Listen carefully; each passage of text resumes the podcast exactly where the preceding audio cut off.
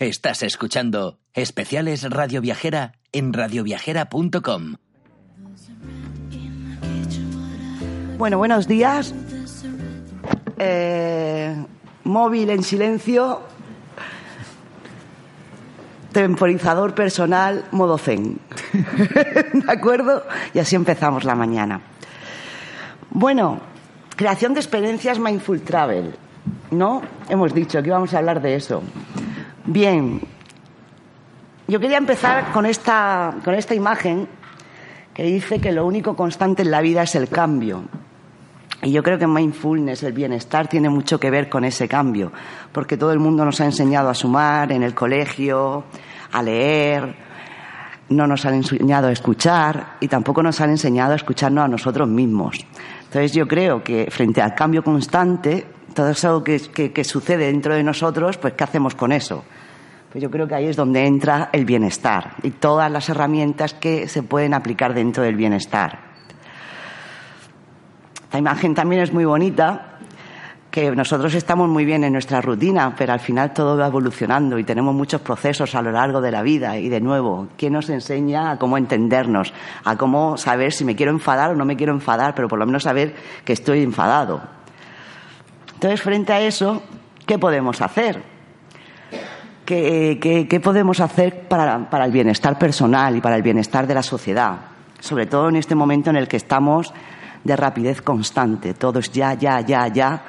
Y al final, bueno, pues todo eso nos, nos, nos como diría, nos, nos, nos agrede. Realmente es una agresión. Entonces, ¿qué podríamos hacer? Pues quizá admirar la naturaleza sería interesante. No lo sé. Entonces yo he ido poniendo imágenes que estaban por ahí en la web, imágenes bonitas, imágenes sugerentes, que bueno, que la visión hace también que, nos relajemos, que pensemos que podemos estar ahí, que podamos sentir el, aire que hay en, esos espacios, ver los colores. Pues bueno, aquí tenemos unos arrozales, tenemos un paisaje otoñal, la, naturaleza ya nos enseña que todo es un cambio, pero no, yo creo que seguimos sin darnos cuenta. Bueno, unos más que otros. ¿eh? Nosotros estamos ya en el proceso de darnos cuenta, estamos bien, estamos encaminados. Toda la naturaleza, toda la naturaleza está ahí para nosotros. Hará falta que nosotros estemos ahí para ella. Pero aparte de los recursos naturales también que nos da el propio mundo, el propio espacio en el que habitamos, quizá haya algo más, quizá las construcciones que han hecho nuestros seres humanos que, estuvieron aquí antes que nosotros también nos puedan ayudar a, relajarnos, a sentirnos mejor con nosotros mismos. Entonces aquí pues pongo unas imágenes de, pues justamente de, una época romana, de una sinagoga judía que, ha estado todavía, que es la única que está sin profanar en, en Europa. También cómo se ingeniaba la gente antes para, para para tener un poco de hielo. Esto es un pozo, un pozo de hielo. Almacenaban la nieve durante el invierno para poder tener hielo en verano y bajarlo a los pueblos. Y también pues tenemos un castillo majestuoso que se alza en lo alto de la montaña. Y luego pues también un monasterio dentro de la roca, los colores vivos que antes no se utilizaba, parecía que todo tenía que ser eh, neutro, pues hubo un momento en el que alguien inventó o pensó que, jo, ¿por qué no poner un poquito de color en esta vida? Entonces, con esos recursos naturales y con esos recursos que ha hecho el hombre, que ha creado el hombre, quizá la clave esté justamente en esto, en colaborar la naturaleza y el ser humano conjuntamente. Y ahí es donde el bienestar y todas las disciplinas del mismo entran. Aquí podéis ver un poco todo lo que es el ecosistema del bienestar. Faltarán muchos más, estoy segura. Pero bueno, podemos, por supuesto, tener la sostenibilidad, la sostenibilidad, mindfulness, programación neurolingüística, yoga, masajes, medicina convencional también, porque al final la medicina también nos aporta bienestar. Pero siempre sin olvidar que dentro de un cuerpo hay muchas partes. Entonces, no solamente curar o sanar la parte física, sino también la emocional.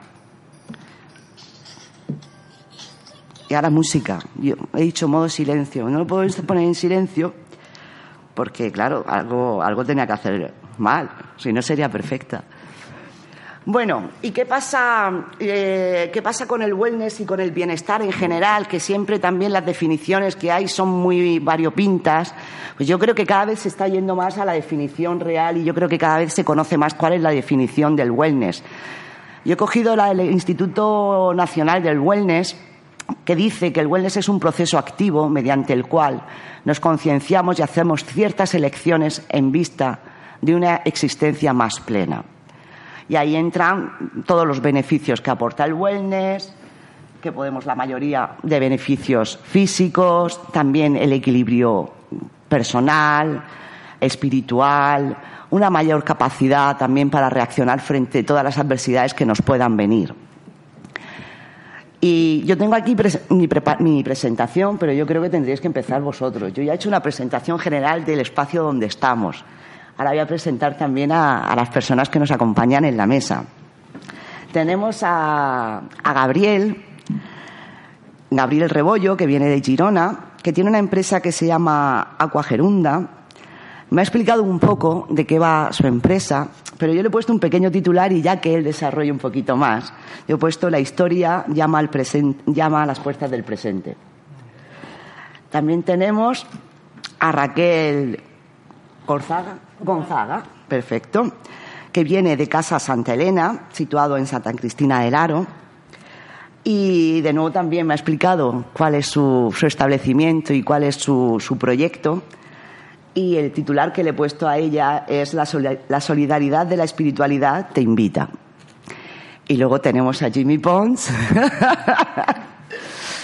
Qué bueno. ¿Cómo presentar a Jimmy Pons? Yo creo que Jimmy Pons es una de las personas que está haciendo que, el bienestar se concrete, que el bienestar llegue a, la tierra, que el bienestar eh, en su espectro más amplio sea posible que todo el mundo nos sintamos parte de ese bienestar. Yo creo que él ha sido una de las personas que ha abierto una gran ventana al sentirse bien. Entonces, ya empezamos, yo os doy la palabra y ya termino con Costa Calidad que es y ya empieza Jimmy Pons, si os parece. Vale, bueno, yo antes que nada comentar que aunque estoy yo aquí sentado, eh, bueno, somos un grupo de gente, ¿no? Está Ángela por ahí, está José María, están un montón de amigos, tú también, nos apoyaste desde el primer momento. El, Club de Salud y Bienestar de Girona también y de Costa Brava. Y yo creo que esto es el éxito de todos, en el sentido de que antes no se hablaba de esto en un foro como este y aquí al menos poco a poco se va conociendo, ¿no? Pero yo hoy vengo y me permitiréis que me siente ahí. Claro. Yo vengo a hablaros de una de tantas cosas de una de tantas cosas que hacemos eh, desde nuestra asociación, desde Mindful Travel Destinations, que en este último año de vida en serio, ¿no? pues organizamos lo que ha sido este, este foro con el Stanito en Fitur, hemos eh, organizado también con la Universidad de Girona el el programa, el posgrado especial de turismo y espiritualidad. Por primera vez una universidad ha puesto el concepto de espiritualidad dentro del turismo, pues es un cambio de la academia. Conjuntamente con Mindful Kit y con Edgard eh, hemos creado el Mindful Travel Meet, que es un congreso que solemos hacer seis meses después de Fitur y también estamos colaborando con este proyecto que os voy a poner un pequeño vídeo ahora, que es eh, crear lo que es el primer eh, festival de Mindful Travel. Al final es durante un fin de semana crear en una finca preciosa eh, en un entorno natural increíble, pues que tú puedas vivir una serie de actividades relacionadas con la meditación, relacionadas con el yoga, eh, todo lo que es comida orgánica, comida saludable, eh, ponencias que van sobre estos temas, sobre movilidad eléctrica, sobre todo lo que hoy en día podríamos definir como una vida, como un estilo de vida más mindful, ¿no? Y sobre todo en un lugar, en este caso es Marbella, y con un objetivo de desestacionalizar el destino. Muchas veces uno de los problemas que tenemos es que todo sucede en julio y agosto, todo sucede en la temporada alta, ¿no? Y precisamente una de, de, las potencialidades que tiene Mindful Travel o este tipo de productos es que también encajan perfectamente en épocas donde precisamente cuanto más tranquilo esté, más eh, fomentas todo eso, ¿no? Entonces la idea es durante un fin de semana, en abril, pues crear en esa finca un rincón para meditar, un rincón para yoga, un rincón de, de todo lo que es la parte gastronómica, conferencias en otro lado, pero no conferencias multitudinarias y hay un gran ponente, no donde todo el mundo de alguna manera pueda colaborar, compartir conocimiento, que sea algo como la gente que busca este estilo de vida, ¿no? Y que eso suceda. Eh, ahora los emprendedores dicen un mínimo producto viable, ¿no? Vamos a probar durante un fin de semana y si eso después eh, funciona y el público lo acepta bien, pues durante la temporada baja, cada fin de semana vas a tener pues este tipo aunque a mí la palabra no me gusta mucho, es como un parque temático, pero mini, ¿eh? boutique, ¿no? que quedaría un parque temático boutique de todo esto, sobre todo para que la gente entre en este mundo del bienestar y del sentirse a gusto. ¿no? Entonces estamos colaborando con la gente que lo lleva en Marbella, además es en Marbella pero a cinco minutos del centro, está como muy así, porque la gente de Marbella dice, es que no hay cosas de este tipo y cada vez hay más gente que busca esto, ¿no? Entonces es como un fin de semana temático. Y se llama, podéis acceder a la web que se llama Mindful Travel Festival y, nada más. Y yo después con tiempo busco el vídeo, lo ponemos y ya está. Y ya paso a mis otros compañeros. Estas pausas forman parte también, está todo preparado. Es cuando uno respira hondo. ahí está, es el momento de la Medita, se calma. Mira, yo si queréis, uh, bueno, mi nombre es Gabriel Rebollo, vengo de Girona, donde hemos creado lo que es el primer, los baños romanos de la ciudad. Pensar que históricamente uh, la ciudad de Girona había tenido baños públicos en el siglo XIII, que eran los baños árabes, y se conservan en la actualidad uh, como museo para poderlos visitar. El proyecto arranca ahora hace unos cuatro años, donde empezamos una excavación arqueológica dentro del primer hospital de la ciudad de, de Girona, que será construido en el siglo XII y se mantendrá en la actualidad. Durante 500 años tendrá la actividad de hospedaje, de hospitalidad para el peregrino, para el viajante, para la gente que se aproximaba a la ciudad. Y cuando hacemos la excavación, lo sorprendente es que bajando los niveles del hospital ya nos encontramos lo que era la parte antigua de las vilas romanas que aparecen en la entrada de la gerunda fundacional, que fue creada en el siglo I después de Cristo. Entonces aquí lo que nos encontraremos serán dos, dos vilas que conservamos en, en, el interior, una que será del siglo I, el horno de arcilla, uh, en el cual calentaba lo que era todo el espacio de la vila, y en el siglo III conservamos lo que son las paredes de la propia, propia vila. También nos aparecerán muros del siglo V, donde eh, estará conservado más como una zona sacra, con, con una amplitud de más de un metro que delimitan todo el espacio también y bueno, habrán sitios para almacenaje también de grano en el siglo 8 o 9, o sea, tendrá muchas utilidades hasta que llega su momento actual uh, que recuperamos todo este valor histórico, porque pensar como ahora nos ha pasado en Girona, pues que hemos tenido unas inundaciones muy importantes, pues cada 100 años más o menos se producían estas inundaciones y se lo llevaban todo por delante.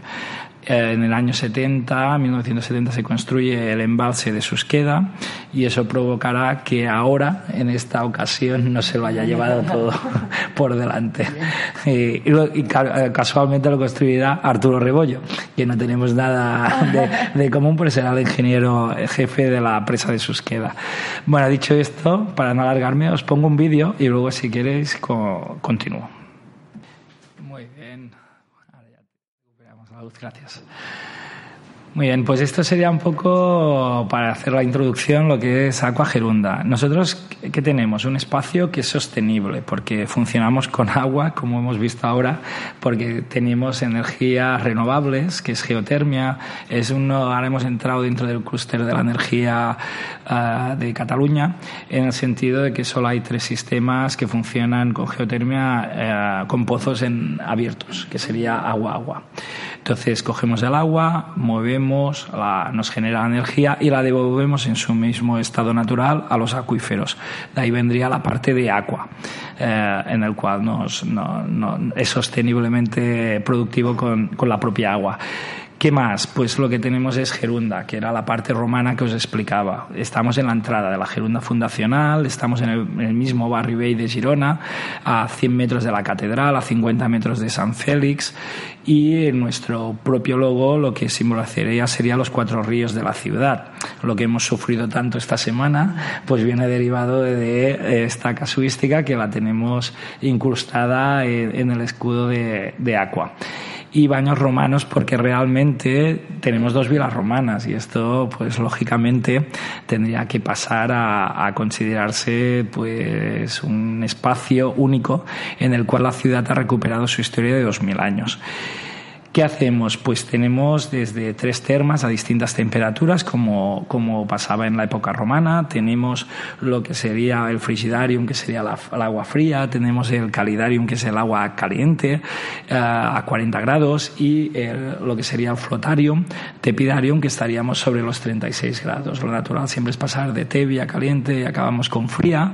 Tenemos otra planta que es de descanso para poder hacer un té, para poder estar en el hammam, en el baño de vapor, para estar en la sala de aloterapia, que es una sauna hecha con sal del Himalaya, toda hecha de tochanas, y el pediluvium para andar sobre las piedras. Y en la parte superior lo que nos encontramos es toda zona de tratamientos. Trabajamos pues desde masajes corporales a rituales con la casa alquimia eh, que consideramos que también es de kilómetro cero, que la tenemos muy próxima y desde el primer momento hubo buenas sinergias y hacemos el ritual mediterráneo, un Mediterráneo Mare Nostrum y ahora trabajaremos otro tipo de rituales también en el cual avanzaremos sobre la línea que este año Patronato de Turismo también está en el turismo deportivo.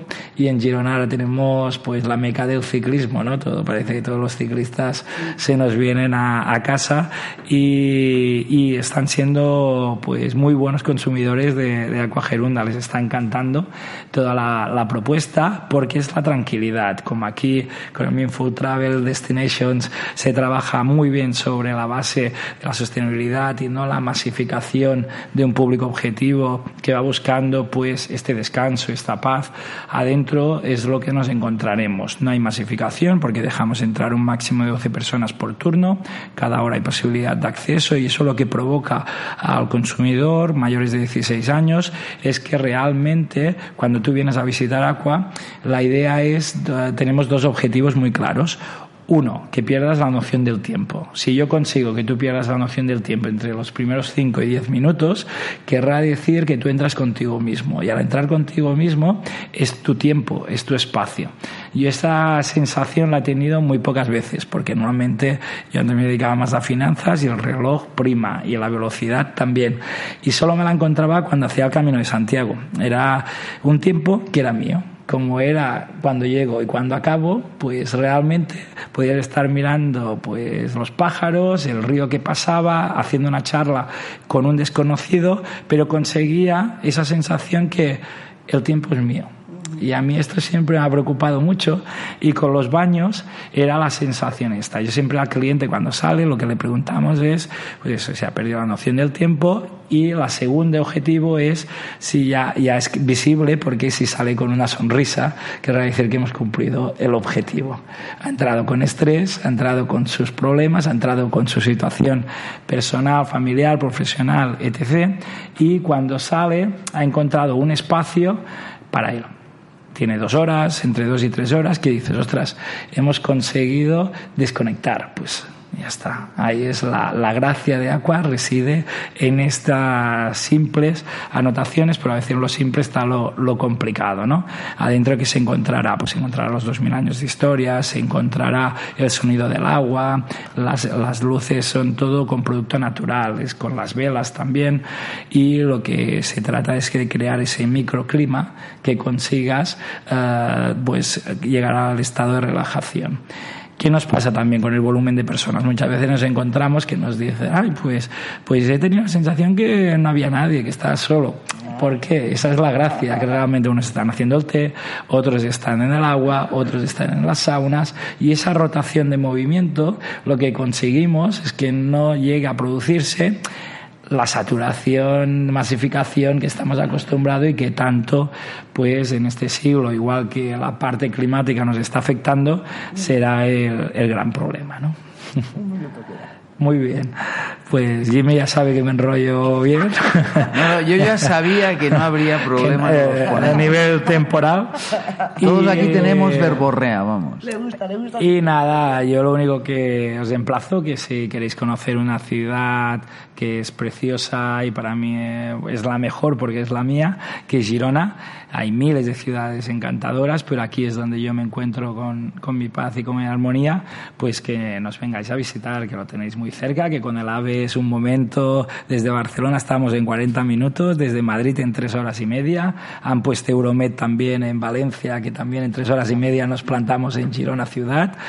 Y que vale la pena pues encontrar también espacios, ciudades que no son masificadas y que también nos transportan. Visitar el Barribey, caminar por sus calles, encontraréis que no tendréis un turismo masivo, que podéis encontrar la naturaleza saliendo simplemente por el lateral nuestro mismo. Tenemos una valle que es la Valle de San Daniel, se llamaba la Valle Negra, que podéis hacer rutas de senderismo y subir por el río, que tienes una hora hasta un mirador que estaría dos el, el, lo que sería el castillo de San Miquel, que se ve toda la, la, bahía y se ve Girona y que tenéis gastronomía y tenéis cultura y tenéis, bueno, todo un mundo para descubrir.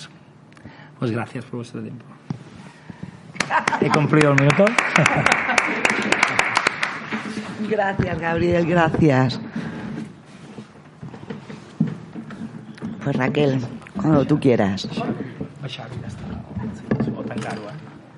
Sí. ¿Dónde están los...? I a, baix tens les presentacions. No, tinc un vídeo. Ah, Ah, tens un vídeo? sí. Ajá. Ostres. Tengo un vídeo que me lo ha grabado... Espera. ¿Cuál es la...? El día 24. Vale. Ah, Gracias. vale, Ah, ya es ahora donde está tu vídeo Ahora es también. donde está mi vídeo, vale, vale. Ah, ahora- Es que lo ha hecho Vale, súper... ya, ya lo he visto. Ya está, ya, Ya ya. Lo, lo ponemos Gracias. después. Vale, vale, Vale. era por el día, y es que no... Vale, vale. Hola, buenos días. Yo, mi nombre es Raquel Gonzaga, como ha dicho Mamen, y yo estoy en Casa Santa Elena. Casa Santa Elena es una casa, ahora os enseñaré un vídeo, pero sitúo un poquito porque tiene su particularidad. Es una casa que está en el Valle de Solius, esto está en Costa Brava, media hora de Gerona, Gerona mi ciudad, comparto totalmente lo que dice Gabriel de la pasión por nuestra ciudad. Entonces el Valle de Solius está ubicado entre mar Mediterráneo y Masís de, Guillerías. Eso le da una energía brutal. Es un sitio totalmente de paz, entre medio de árboles, naturaleza, que hace que puedas estar muy aislado, pero al mismo tiempo comunicado con todo. Esta casa en sí ya era una masía antigua de las de toda la vida de, de, de las, de los países catalanes del, del año 1700, que en el 1953 la congregación de religiosas de, del Instituto Religioso de San José de Gerona decidieron comprarla para que las religiosas que normalmente están dedicadas pues al cuidado de las otras personas o en misiones en, la, en Latinoamérica o en África tuvieran un rincón para ellas, para encontrarse para sanarse y encontrar su parte espiritual, que queramos o no, los religiosos siempre han mirado mucho más que la otra parte de la sociedad.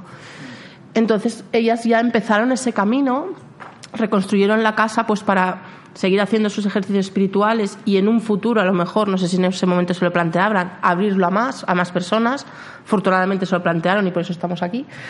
Y la casa al final es que mmm, os la enseño ahora y luego sigo contando un poquito porque el espacio es lo que nos, nos ayuda.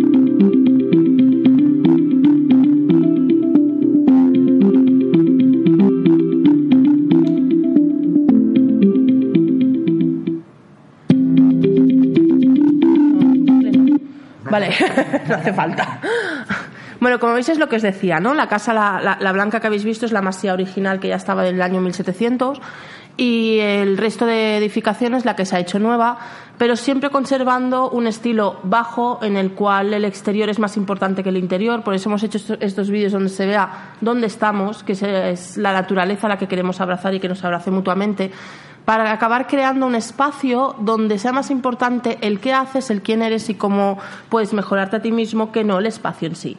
Nosotros ah, actualmente tenemos 82 habitaciones y, y 5 salas de reuniones que todas dan al exterior.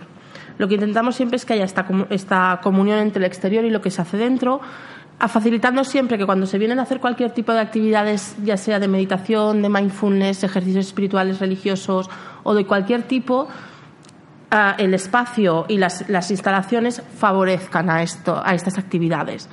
Es básicamente lo que hacemos es hacer actividades de silencio y de no silencio, pero siempre cuidando de que, como decía Gabriel, no esté masificado, porque al final sí tenemos 82 habitaciones, 103 plazas, pero esto no es un hotel al uso. Aquí no podemos venir y hacernos un gin a las 4 de la mañana porque no es nuestro, nuestro perfil. Ni masificarlo ni ir a que siempre esté lleno con 100 personas, sino cuidar qué se está haciendo.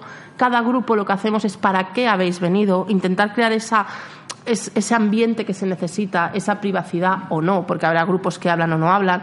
Siempre lo que hacemos es intentar ver si el grupo habla, pues, se puede juntar con otro grupo que también lo haga, si no, no, para que no se molesten y las energías y las energías sean comunes siempre es la manera de, acompañada además pues de una alimentación que es lo que hacemos, que es la base, ¿no? Ya de un poco de todos, de intentar hacerla pues todo de proximidad, todo cuidado, lo hacemos todo ahí, menús vegetarianos, mixtos, veganos, adaptados a las intolerancias. Y evidentemente tal y como estamos en esa zona y en el sector en el que nos movemos que seamos sostenibles ya es un, un must, o sea que no, no hay más. ¿Cómo lo hacemos? Pues tenemos la suerte que al ser propiedad religiosa, que ya hace pues muchísimos años, de hecho este año es el, el 150 aniversario de la institución, la misión, la visión y los valores de la corporación en sí están totalmente alineados a la vela por el cuidado de las personas.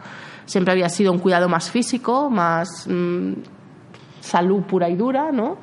pero también un cuidado interior, por lo cual ya desde el nivel de mm, filosofía empresarial, de recursos humanos, todo está orientado al cuidar a las personas, tanto las que se vienen a, alojar con nosotros como las mismas que estamos trabajando ahí. Que al final yo soy la persona de recepción, yo misma, el que hace el café, mi compañera que hace habitaciones, no está trabajando de una manera que ella se sienta bien, que esté cuidada, tanto a nivel interior como exterior, como pues tampoco damos el servicio que tenemos que dar. Al final sí que es una hotelería, pero no es la hotelería de, de ciudad ni de resultados, que evidentemente también los necesitamos, pero es el, el, persona a persona, ¿no? Y que el equipo esté también en esa misma vía para que podamos hacer eh, para las personas que se alojan. Y yo también os invito a que vengáis cuando queráis, en grupo o en individual, a hacer recesos individuales o grupales, que para eso estamos. Y cualquier cosa que tengáis, pues la vamos hablando. ¿Has visto? Ya he acabado. Chimpom. Pues muchas gracias. Muchas gracias, Raquel. Bravo, efectivamente, un aplauso, que eso siempre es bueno.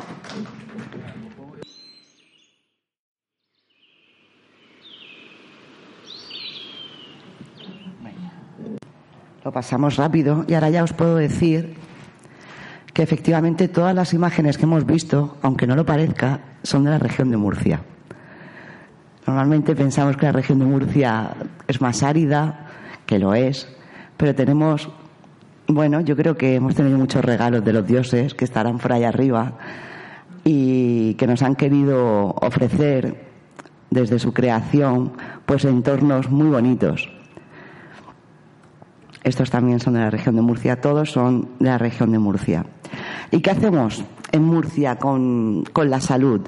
Bueno, nosotros somos la asociación Costa Calidad Cares, que es una asociación que en su inicio empezó con un producto solamente de balnearios, centros de talasoterapia y spas.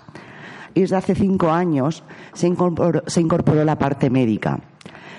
Y ahora lo que estamos haciendo es humanizar un, poco esa parte médica, ¿vale? Quitarle la, el, tabú de, la bata blanca, ¿vale? Incluyendo la parte wellness y la parte del bienestar.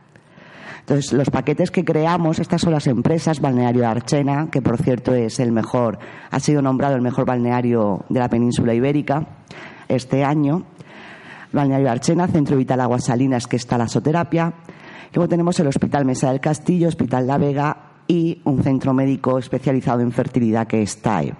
Aparte tenemos una agencia de viajes dentro de la asociación y también tenemos experiencia eh, con aloe vera biológico en Atalaya Bio. Eso es lo que conformamos ahora mismo la asociación, el clúster. Ofrecemos fertilidad y equilibrio porque, claro, al final, sobre todo los que somos, las que somos mujeres sabemos, sobre todo las que hemos sido madres, sabemos la tensión que conlleva primero el, poder quedarte embarazada, luego el vivir el embarazo.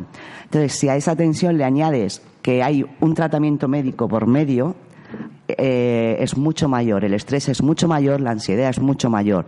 Con lo cual, cada vez que ofrecemos un paquete de fertilidad, un tratamiento de fertilidad en el hospital, lo que hacemos es combinarlo siempre con un tratamiento wellness en un balneario o en un centro de talasoterapia, con apoyo psicológico, con tratamiento también con terapias de coaching, de, reiki, psicología positiva o neuroenergética. Al final damos un abanico de opciones al cliente o al usuario para que pueda elegir qué es lo que le apetece más. Pero lo que intentamos es eso, ayudarle en esa parte más personal, ya que los médicos se encargan de la parte médica.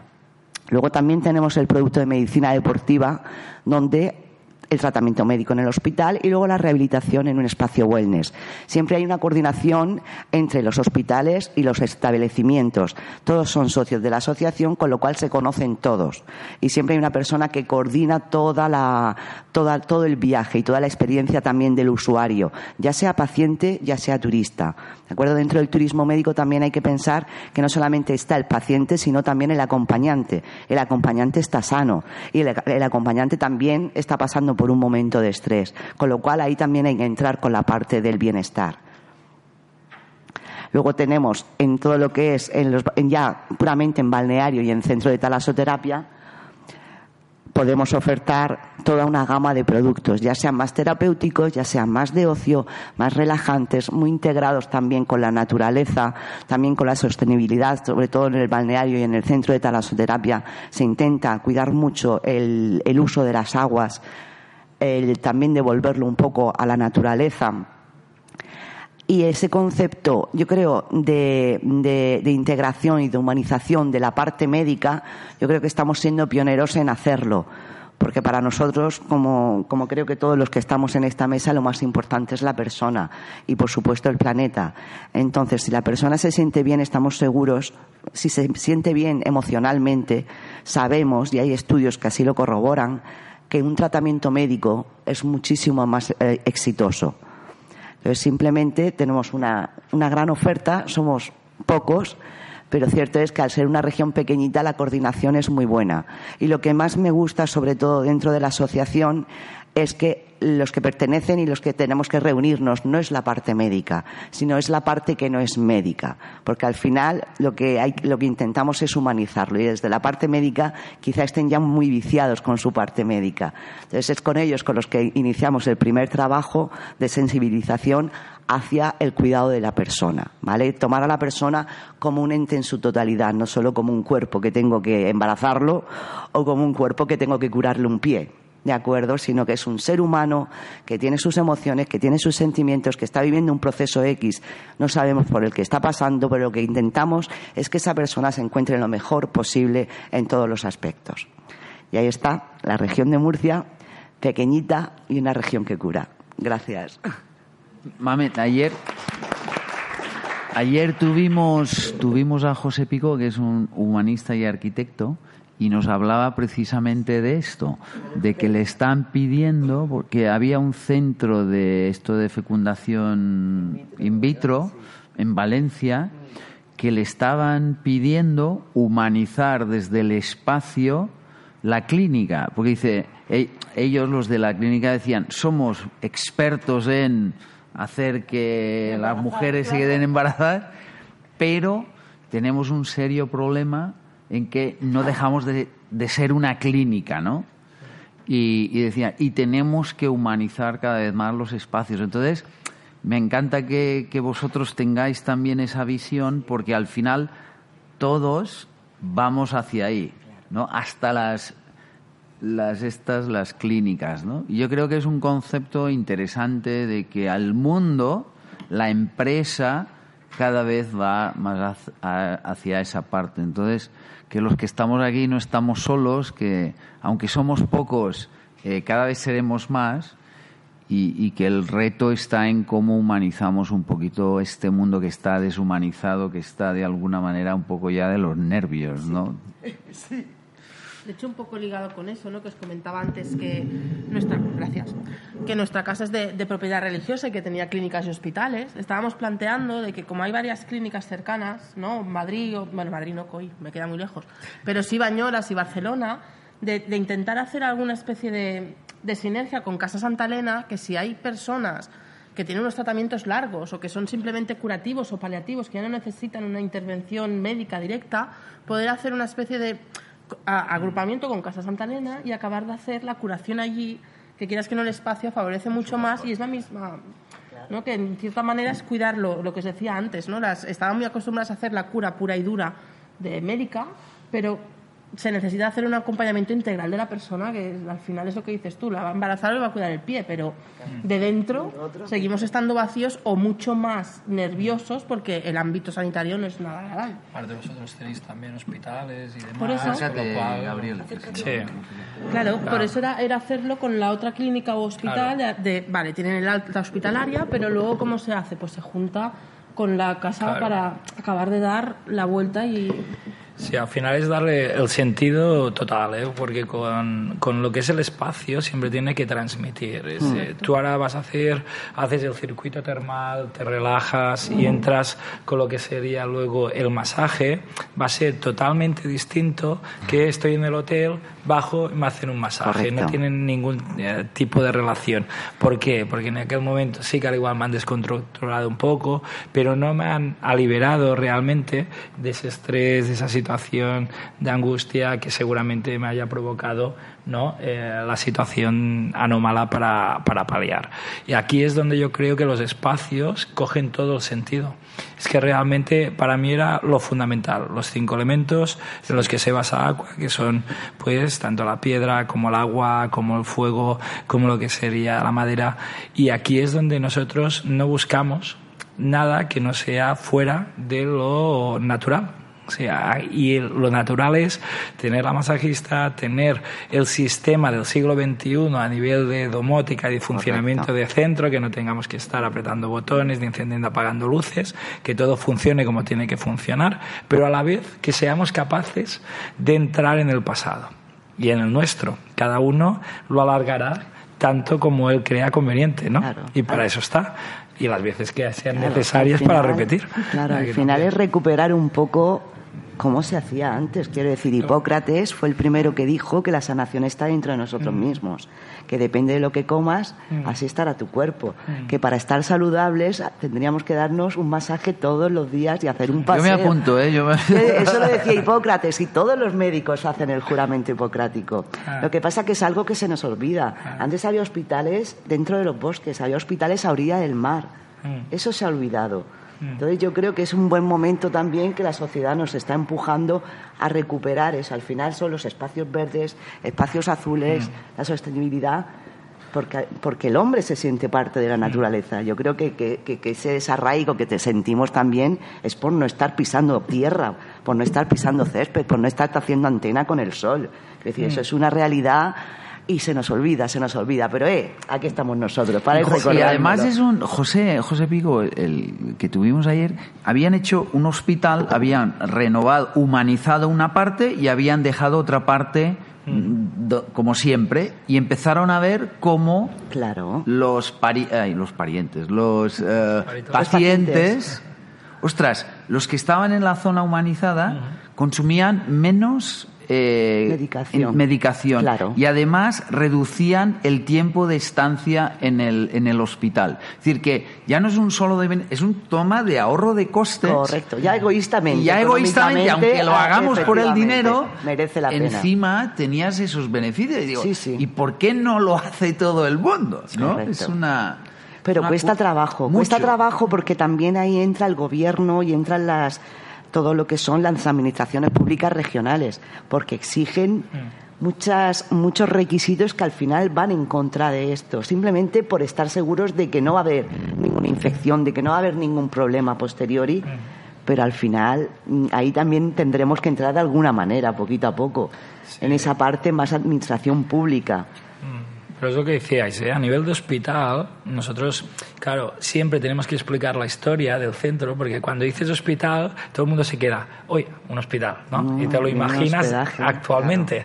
Claro, No, hospital antiguamente era un sitio de hospitalidad en el cual la gente, cuando venía de un largo recorrido y de un espacio, necesitaba un reposo. O sea, había gente que no era un tema de medicación, era un tema simplemente que vengo de un largo recorrido y yo pues me paro aquí para hacer posada y me recupero, ¿no? Y continúo mi camino. Es. Claro, ese término más de hospitalidad es donde realmente nace, y eso era en el siglo XII, que ya estamos en, nosotros en la ciudad en el sentido, pero sí que es cierto que cuando a la gente le hablas de hospital, about. Se quedan un poco bloqueados, se quedan con aquella sensación de, ostras, un hospital, y me lo imagino ya con las camas, con los Claro, suelos, claro. tal, y entonces ahí tienes que cambiarle un poco bien y Sí. bueno, pensar que claro, en el siglo XII era un concepto de hospitalidad, acogida al peregrino, al viajero y la persona de a pie. Etimológicamente Bueno. viene de la misma raíz, Y hospital y hotel. tenemos que volver. Ahí Viene de la misma cogió el raíz. turismo en hospitality. Correcto. ¿no? Que al correcto. final, al principio sí que se intentaba hacer en un hospitality que la gente pues, se sintiera acogida, como dices tú, pero yo creo que al final aquí en el mundo del turismo se desvirtuó totalmente y solo fueron camas, alo- mm, desayunos y cenas. Claro. Y lo que estamos intentando es volver a ese punto, ¿no? Ahora un sí. poco de decir, ya no solo alojamos y damos camas y damos desayuno, porque eso te lo hacen en todas partes, sino que tenemos que ir a que la persona que viene no solo da- se aloja, sino que tiene unas experiencias que de alguna manera le hace que a su día a día luego la hagan mejor, se conecta en su caso con todos los elementos, ¿no? En mi caso pues con la naturaleza y con el, con el terapeuta que venga o el creador de experiencias que venga y lo haga. Pero es cambiar el concepto de que no solo vendemos camas, alojamientos, restaurantes, bar. No, eso ya lo hace pues cual- cualquier cadena hotelera que vaya en otro sentido. Nosotros lo que tenemos que ir es hacer ese plus, que es un intangible que a la vez es tangible, pero que es el que realmente nos ayuda a hacer el... Bueno, el tema de las experiencias es el que entra, ¿no? Porque Claro. realmente hay una cosa, o sea, podemos comprarlo todo, pero hay una cosa que seguro que no vamos a poder comprar nunca, y es el tiempo. Este es el que no se Es puede. Y aquí es lo más preciado, o sea, que tú puedas tener un espacio, que tú consigas entrar contigo mismo las dos horas, una hora, o hacer un camino, etc. Es que eso es tuyo. Ahí es donde realmente ganas la Sí, experiencia, y eso no tiene precio. El hecho que decías, ¿no? Que cuando sale al cabo de dos horas y te dicen, ostras, me he desconectado. Eso, eso no tiene. Cuando salen de un fin de semana que te dicen, wow, me ha servido ese fin de semana, me he despertado y dices, wow, tío. Eso sí, Eh. ¿no? Es el efecto, un poco el efecto wow, ¿no? Sí, claro, que dices, sí. ahora sí, ahora sí que es- tiene un sentido lo que estamos haciendo. Sí, incluso desde el principio lo tengo, ¿eh? Que es el- el- Vamos a ver si hay alguna preguntita antes de que se nos vaya el tiempo Sí. del todo. Vale, porque creo que puede ser. Sí. de lo que hablabais antes, eh, el año pasado eh, el gobierno sacó pues una- unas listas de pseudoterapias. Correcto. Entonces eh, yo creo que, que estamos peleando por, por salud, por mejorar, por evitar eh, la medicina o, o no- hospitales. Yo creo que las terapias alternativas es, es un es un- una maravilla porque y, y- y se llevan utilizando hace cuatro o cinco mil años Correcto. y, y ahora no nos ponen nada más que trabas. Yo veo que, que además eh, en este país nos complican todo lo que pueden y más para poder hacer algo en esa línea. O sea, eh, y lo, cuando se hace algo es con dinero y para gente con dinero. ¿Mm? Eh, yo soy. eh, yo vivo en un pueblo pequeñito de la provincia de Córdoba, en la Subbética. Mi marido es tailandés y entonces tenemos una casa pequeñita, bueno, tres habitaciones, donde lo que intentamos es volver a, a- a la naturaleza, a la sostenibilidad, a- al relax. Y, y bueno, intento registrar eso desde hace dos No años y no he podido todavía. No. ¿Eh? Entonces, yo termino ofertándolo de alguna forma a los amigos, a, los amigos de mis amigos.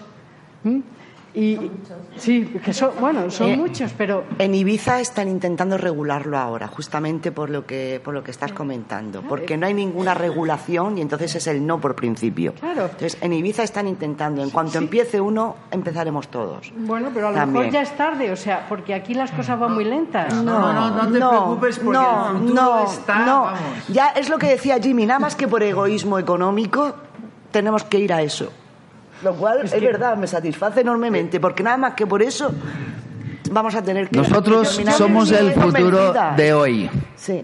Yo me he venido este fin de semana... Bueno, no, ayer vine de Fueros y me voy esta noche eh, pues porque estuvo estas navidades un amigo, Marcelo, y me estuvo hablando de esto. Ah, y me dijo, Charo, tienes que ir. Ah, ok, y ahora ya os pillo, ya os identifico. Entonces dije, yo creo que sí, porque tiene, es que para mí el futuro es eso. el de hoy, además es el de hoy. yo he vivido 50 años aquí en Madrid y hace dos años vivo en Zueros. Yo he vuelto al pasado, he vuelto a la calidad de vida, he vuelto a la naturaleza, he vuelto a vivir, a encontrarme bien.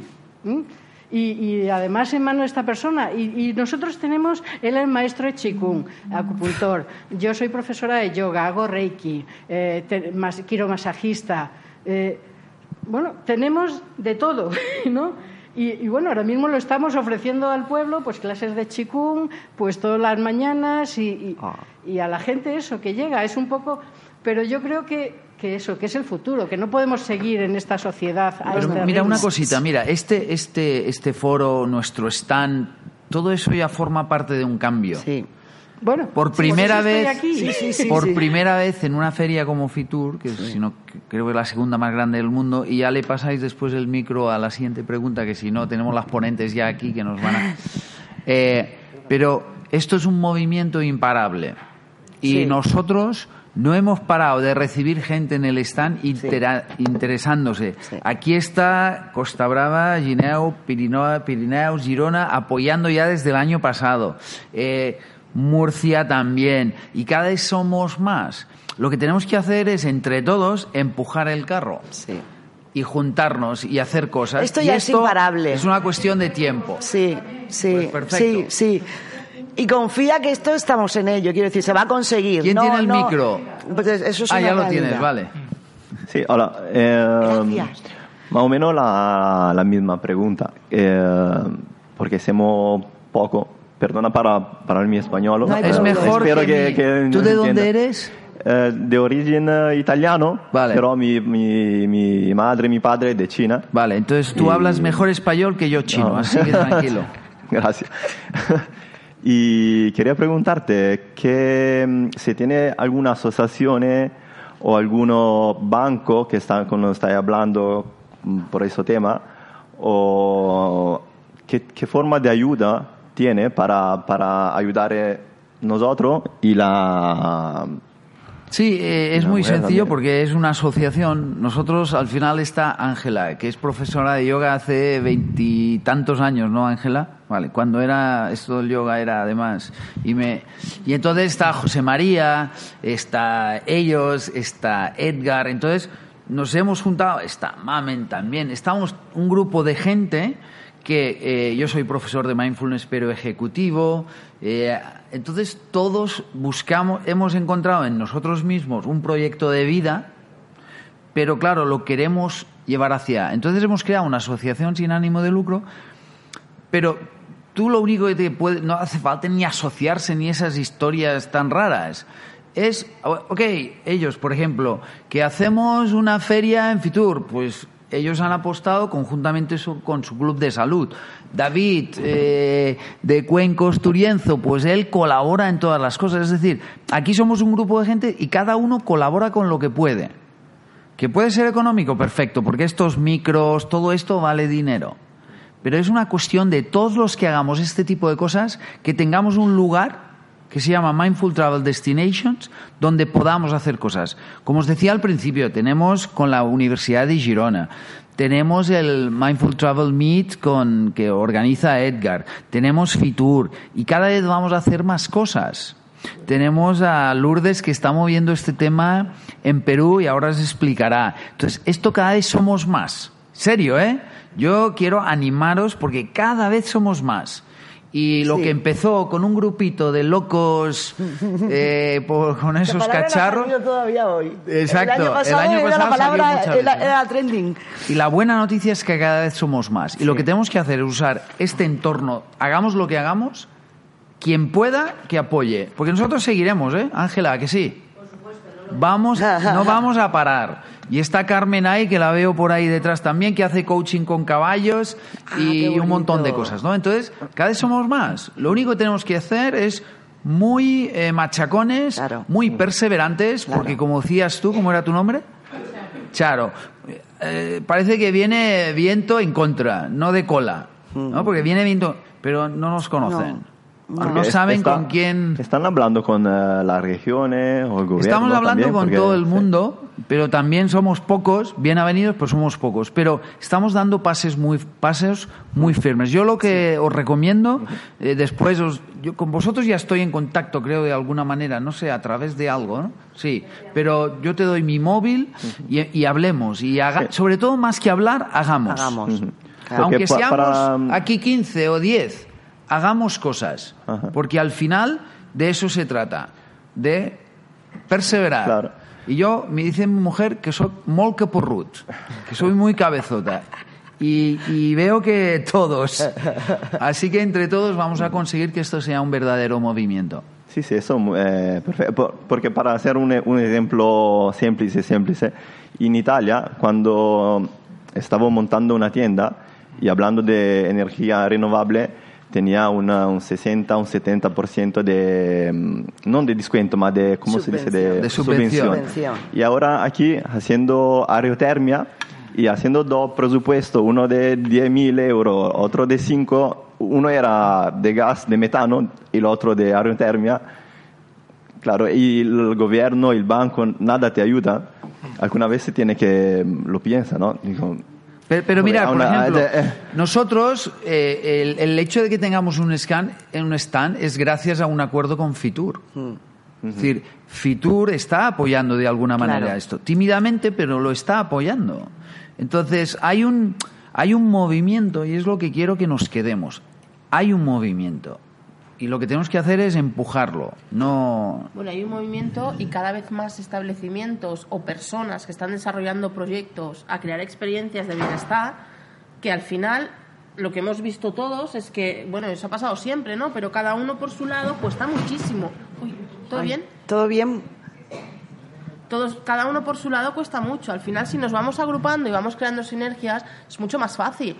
Nosotros, por ejemplo, hemos tenido la suerte de que el patronato de, Girona Costa Brava desde un momento ha, ha apostado por un club de bienestar. Claro, al final decías, ¿no? Desde a nivel institucional, ¿hay algún apoyo? Nosotros hemos encontrado este, pero porque es Girona. Y lo ha, ha apostado por ahí. Pero claro, a nivel estatal está costando mucho más. Pero al final, si todos vamos haciendo desde, desde tu pequeño rinconcito, ¿no? Y también te ayuda. Porque yo cuando empecé con todo esto, imagínate, una casa de retiros espirituales de monjas. Yo era la... Ah, tú trabajas con... Eso Con las raro que haces con las monjas, ¿no? Y se lo hablaba con Jimmy el otro día. O sea, yo estoy haciendo el posgrado de turismo y espiritualidad. Si yo digo a alguien que estoy haciendo el posgrado de turismo y espiritualidad, ah, claro, te va bien para monjitas. Si les digo, no, ¿de qué haces el posgrado? De Mindful Travel. Claro, es que esto mola ahora. y es el mismo. Claro. Claro, tú Claro. desde tu laguna, desde tu esquinita, Claro. cuesta muchísimo. Pero si vamos haciendo todo, si lo normalizamos, porque al final es normalizarlo y hacerlo en bloque y todos, pues nos es más fácil. Cada uno es el rincón. Si tuviéramos más soporte sería más fácil, claro, pero ya llegará, ¿no? Digo yo. Sí. Sí.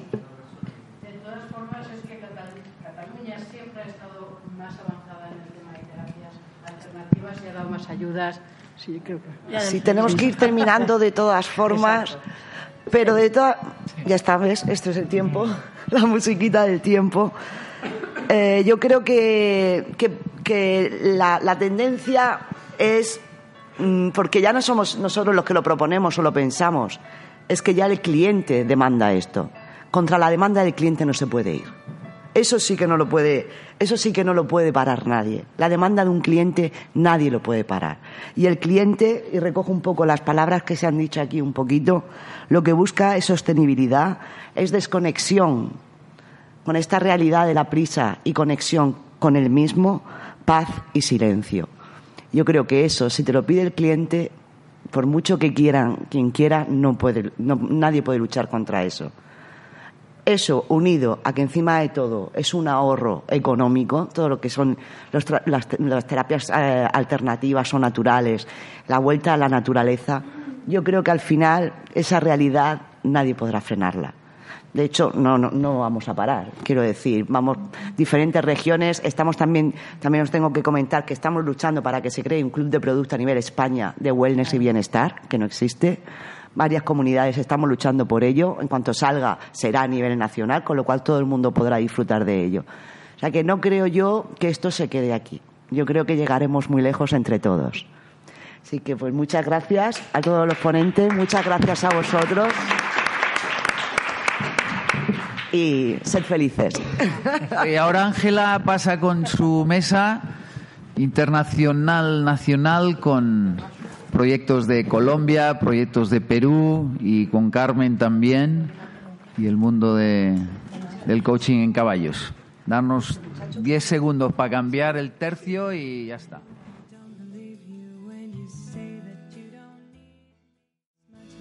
Bueno, voy a empezar a hablar mientras terminamos de sentarnos aquí todo el equipo de mujeres. Como veis, en Mindful Travel Destinations las mujeres tenemos voto y presencia. Bueno, la verdad es que vosotros nos representáis muy bien. Eh, Mindful Travel Destinations se generó además de una, con una paridad que nos ha gustado a todos. Somos dos hombres y dos mujeres los que nos hemos unido para generar una, una manera diferente de viajar en el sentido de que eh, tenemos, de hecho, si os metéis dentro de nuestra página web, un manifiesto que se ha diseñado para que se vean cuáles son las formas, las éticas con las que trabajamos.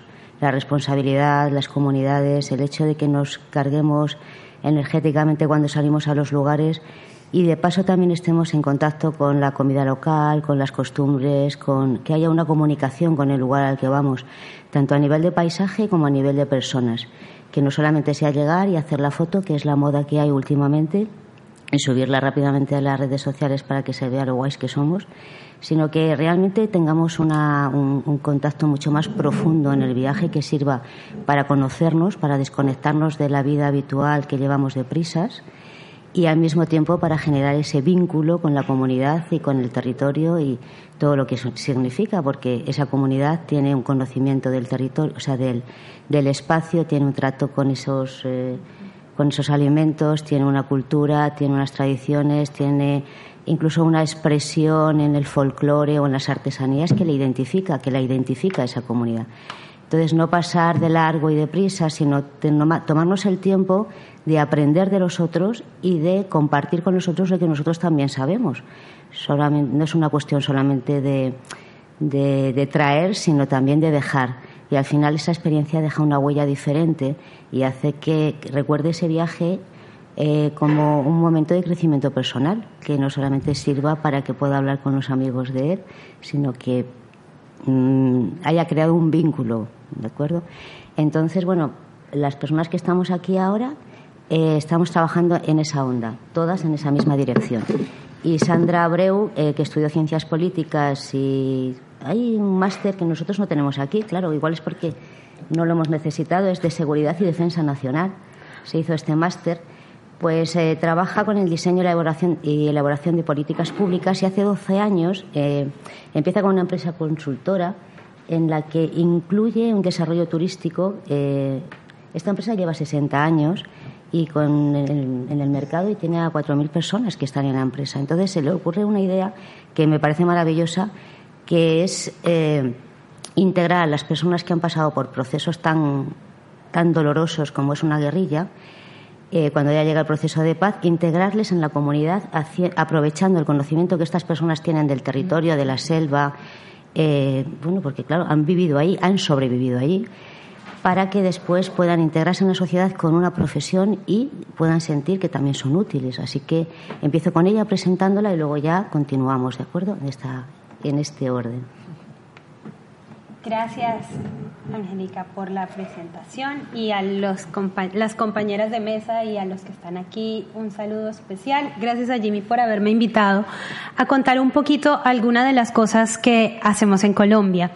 Em, lo que yo quiero compartir un poco con ustedes em, son algunas de las cosas por las que nos sentimos orgullosos, algunas de las cosas que en Colombia nos ha tocado porque la historia y la vida así lo decidió y lo que los colombianos estamos haciendo para salir adelante y cómo el turismo se ha vuelto una herramienta que nos permite generar bienestar en los territorios en donde se realiza y generarle bienestar a las personas que tienen la oportunidad de participar en experiencias en esos territorios. Una de las cosas por la cual nos enorgullecemos muchísimo es que somos el segundo país en biodiversidad del planeta después de Brasil y tenemos algunos números unos que nos gusta compartir y sobre todo en estos momentos y es bueno, somos el país donde más especies de aves hay, poco más de 1900, es el 20% de las aves del mundo están en Colombia eh, con 79 endémicos y tenemos, somos el primero en orquídeas y en mariposas. Y bueno, y puedo aquí dar, eh, y Perú seguramente me va también a decir que ellos también. Este, el segundo y el tercero. Exacto, y vamos ahí uno que el otro, entonces, pero tenemos una biodiversidad, tenemos unos sitios maravillosos, esto es un río que se llama Caño Cristales, que es el río que denominamos de los cinco colores, tenemos unas zonas arqueológicas como esta que es de antes de Machu Picchu, perdón, mi amiga peruana me va a terminar diciendo, este, 650 años antes de Machu Picchu. Eh, pero estoy contando esto y estoy mostrando esto porque son unos tesoros que han estado escondidos, porque así como tenemos maravillosas cosas, estuvimos y estamos en un proceso de acabar 50 años de guerra. 50 años de guerra que no nos permitía recorrer el país. 50 años que no nos permitían ir a ninguno de estos lugares. Semejante cosa tan maravillosa y semejante eh, dilema para llegar, porque nos estaba vetado a los colombianos acceder en nuestro propio país.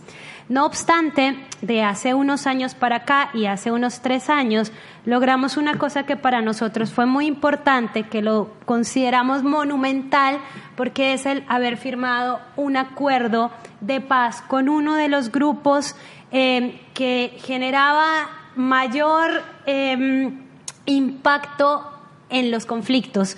Porque no es que se hayan acabado, seguimos teniendo, pero definitivamente nunca como fue y eso es gracias al acuerdo de paz. Ese acuerdo de paz que estamos en el proceso, no lo decimos como que uno firma la paz y hizo la paz, no, uno firma la paz y comienza a construir la paz. Entonces en ese proceso ya vamos casi tres años y eso nos ha permitido recorrer Colombia, Ahora podemos ir a esos sitios donde antes no podíamos ir y conocer a un montón de gente que antes tampoco podíamos conocer. En Colombia hay 83 etnias indígenas em, y una diversidad de personas que en algún momento estábamos divididos entre estos son los buenos, estos son los malos, estos piensan distintos, estos son diferentes a nosotros, pero ahora somos uno solo, ya no tenemos que pelear por lo mismo, ¿Qué podemos hacer con ese vasto territorio virgen y maravilloso al que hoy ya tenemos la oportunidad de visitar? Y se empieza el país a hacer algunas preguntas. ¿Cómo los territorios pueden reemplazar actividades ilícitas, ilegales que por mucho tiempo tuvimos? ¿Y cómo el turismo podría ser una opción de desarrollo sostenible en esos momentos, en estos territorios? Cómo se lleva la oferta institucional a territorios donde nunca pudo llegar el Estado. Cómo un, nosotros, nuestra institucionalidad es el Ministerio de Comercio, Industria y Turismo, cómo llega a un territorio después de 50 años donde no había otra cosa. Y todas esas preguntas se empezaron a hacer porque sin lugar a dudas la relación entre turismo y paz consideramos que es muy estrecha. Una, que no, no, no tendré que hacer mayor énfasis en este eh, escenario, y es que los destinos en entornos seguros son más susceptibles de atraer turismo. O sea, uno donde hay bienestar, felicidad, todos quieren ir.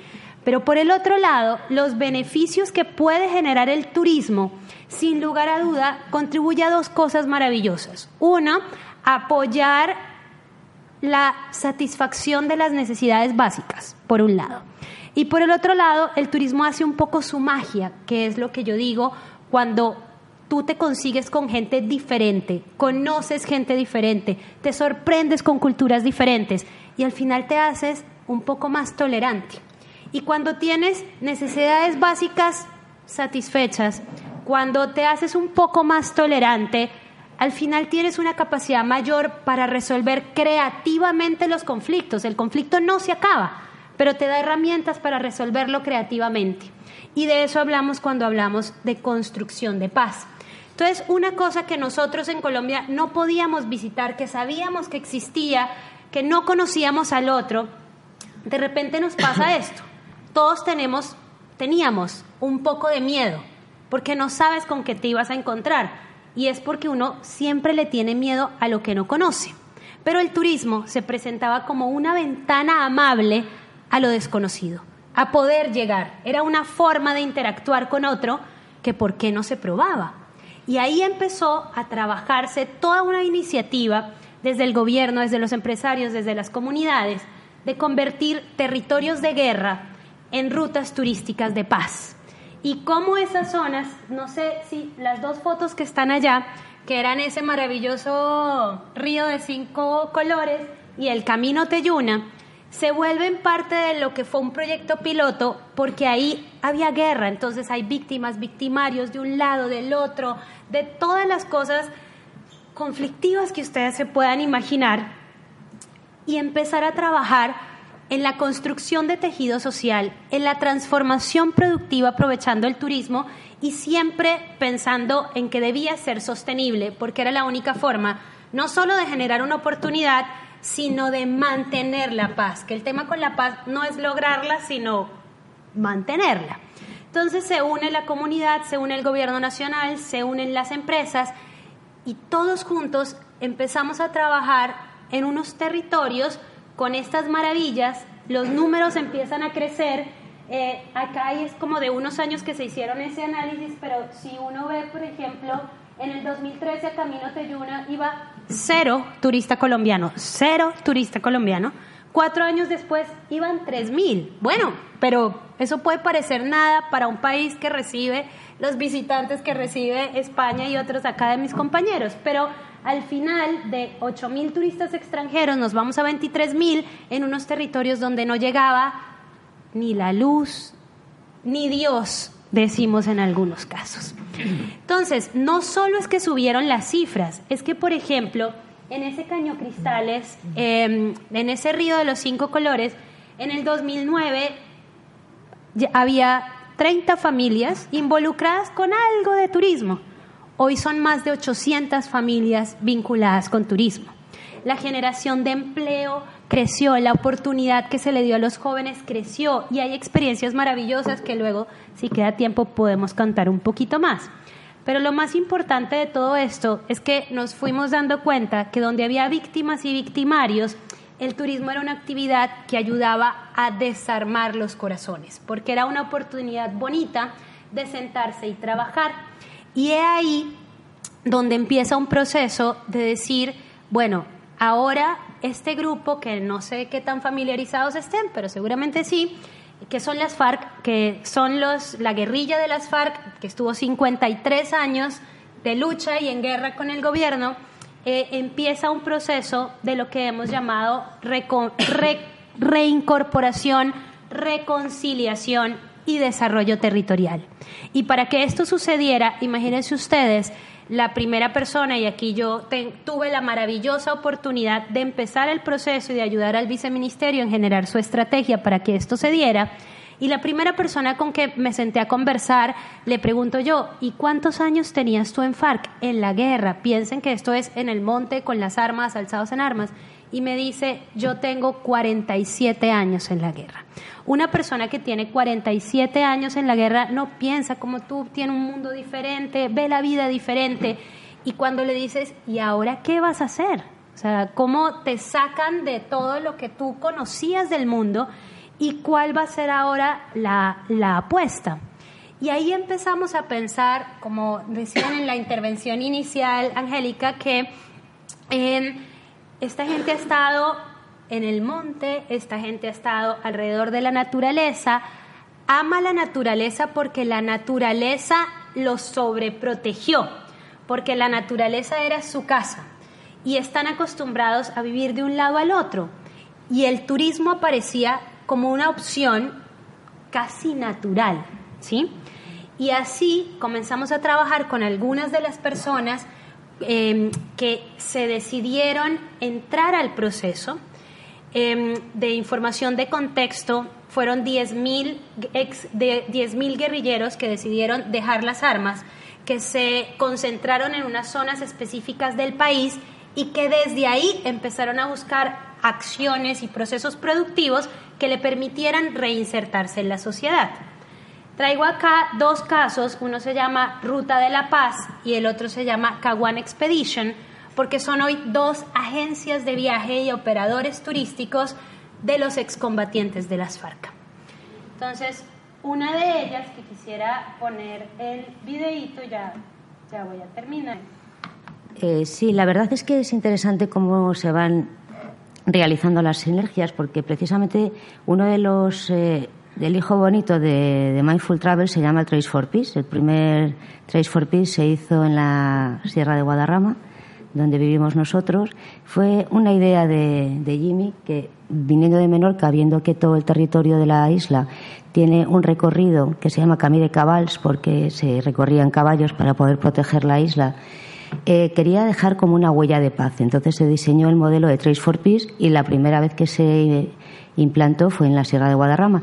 Y el segundo lugar donde se hizo fue en Choachí, en Cundinamarca y en Colombia. Y la idea es esa, es generar espacios, senderos, donde podamos hacer una práctica de meditación, donde podamos hacer un baño de bosque, donde podamos eh, alimentarnos de los elementos, que al fin y al cabo también somos elementos, terminar en una fase de silencio y eh, desde esa conexión entrar en paz con uno mismo y a partir de ahí eh, tener una sensación muy diferente a cuando has entrado.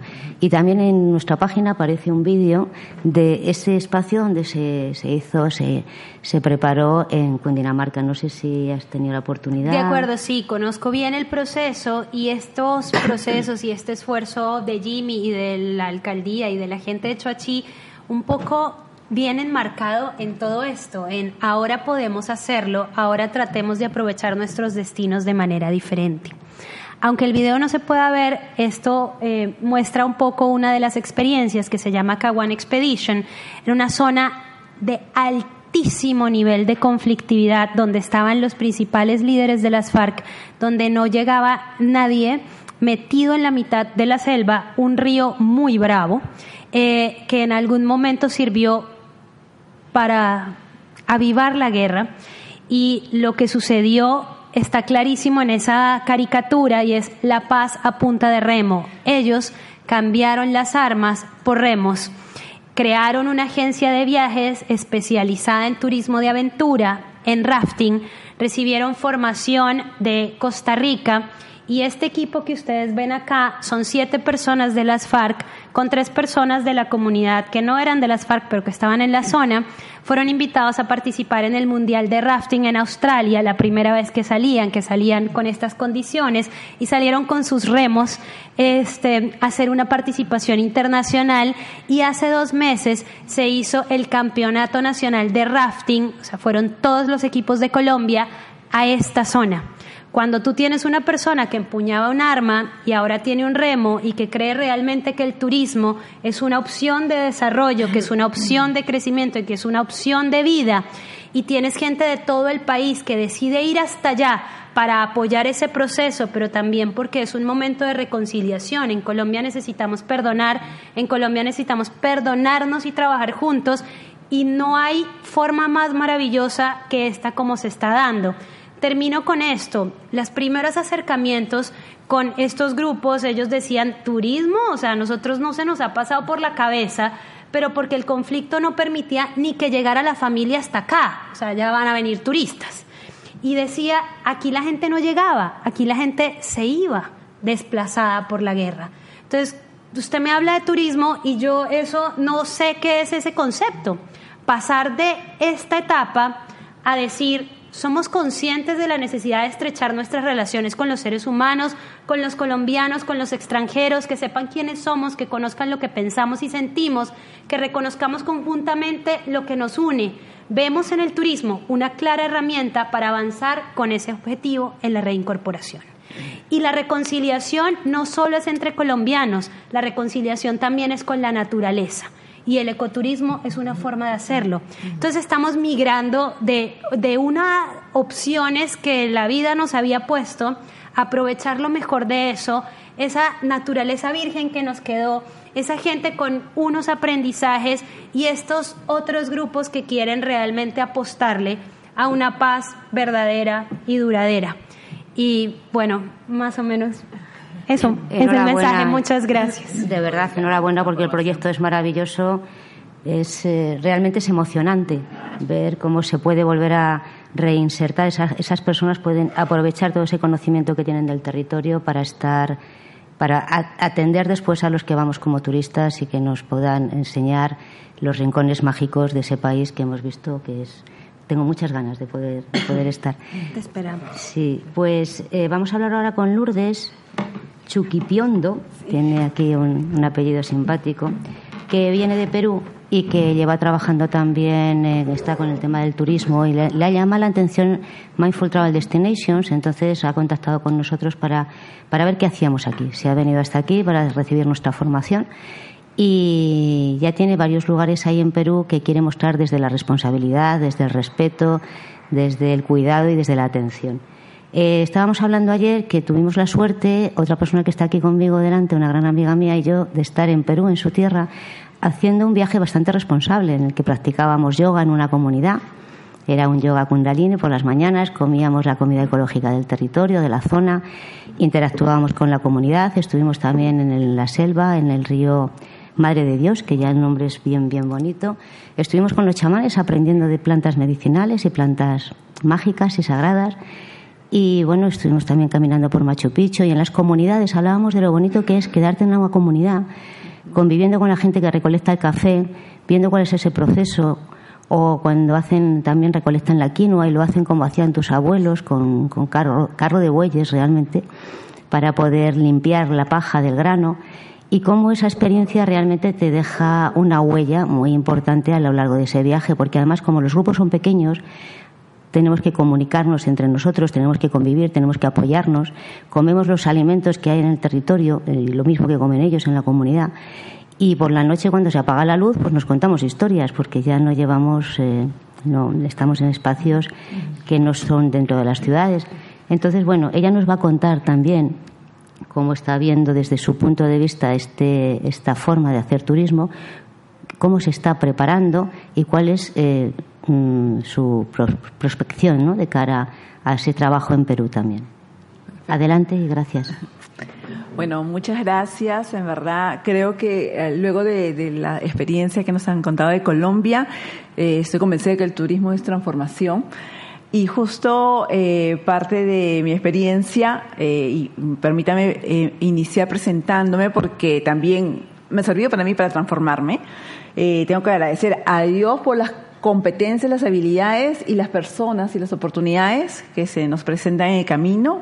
Agradecer obviamente a Mindful Travel Destinations que confió y vio el proyecto que les voy a presentar y se me dio la oportunidad de estar aquí en esta feria tan importante en donde se reúnen pues expertos en el tema y personas también con ideas fabulosas como las que estamos escuchando.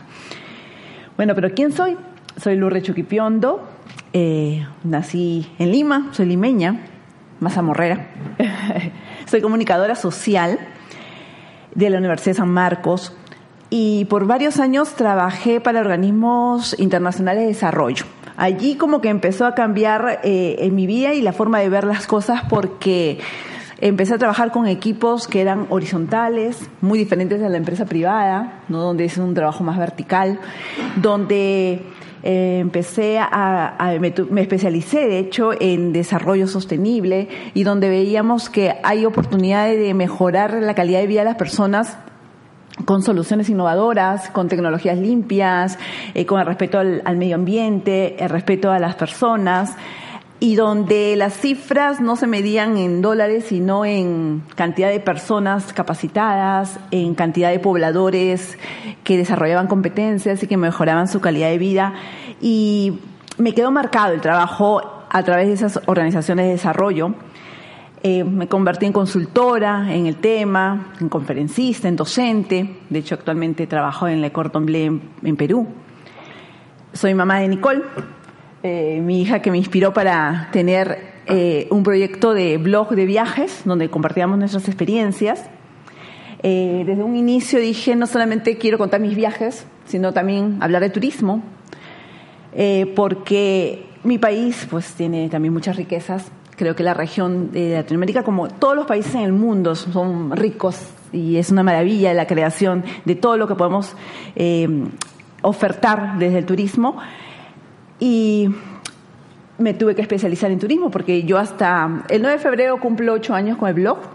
Cuando yo empecé no sabía nada de turismo, pero creo que hay que ser respetuosos con las carreras, entonces tuve que especializarme, aprender para poder hablar en, los, en, los mismos, en el mismo idioma creo que desde que trabajé en esta ONG británica, en la cual empecé, luego pasé por otras más, incluso soy consultora de la Universidad Católica del Perú, eh, creo que hay que ser viajeros conscientes y responsables, ¿no? Y sobre todo ser consecuentes. Creo que la transformación y el cambio viene desde uno, ¿no? Si uno eh, trata de vender una oferta verde, tú tienes que ser verde, tú tienes que entender de que eso es un estilo de vida. El ser, la sostenibilidad es un estilo de vida, no es una moda, no es algo pasajero.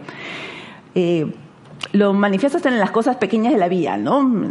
Ya he rescatado hasta animalitos que se me encontraban en el camino, ya tengo tres adoptados en mi casa, tres gatitos, que no sé cómo empiezas con uno y vas terminando con más, porque no puedes eh, no ser sensible con lo que te rodea. Y en ese trayecto, el año pasado, resulté ganadora de un concurso nacional eh, organizado por el Ministerio de Comercio Exterior y Turismo en Perú. Luego de ser consultora y ayudar a otros emprendedores a postular estos premios y ganar, un equipo consultor asociado, amigo, me decía, Lourdes, tú ayudas a ganar a otros, postula tú. Y me animé a hacerlo y resulté ganadora, una de las, eh, de las más de 30 ganadores del Programa Nacional Turismo Emprende. Pero ¿qué es Turismo Emprende? Turismo Emprende es un programa eh, nacional que tiene cuatro ediciones. Eh, todavía no se sabe si se va a renovar. Eh, empezó en el año 2017, 2018. En ambos años estuvimos ayudando a algunos emprendimientos. El 19 es que yo postulo y soy una de las ganadoras. Y el 2020, que este es el último año, por el cual el gobierno apoya ideas innovadoras en turismo. Ideas simplemente que todavía no se han iniciado y te dan un fondo no reembolsable para que las ejecutes. Y también hay otra modalidad que ya son emprendimientos en marcha que también les dan financiamiento para que lo mejoren su propuesta. Y son en tres líneas de turismo, ya sea como operación turística, restauración o alojamientos. Eh, esas iniciativas se apoyan en todo el país y se recibe bueno, eh, un, soporte que te permite montar la empresa, constituirte de forma legal, oficial, eh, invertir de repente en algunas mejoras de construcción, eh, se valora mucho el tema de que sean prácticas ambientales sostenibles, que tenga un impacto social, que haya un rescate de tradiciones o de saberes, y el tema de promoción y capacitación también está financiado por este fondo. La evolución que, me permitió llegar a esto es, se resume en, lo que les estoy mostrando. Yo empecé con el blog y es con lo que empecé en turismo. El blog se llama Place OK, que ahorita está también en transformación el diseño de la web.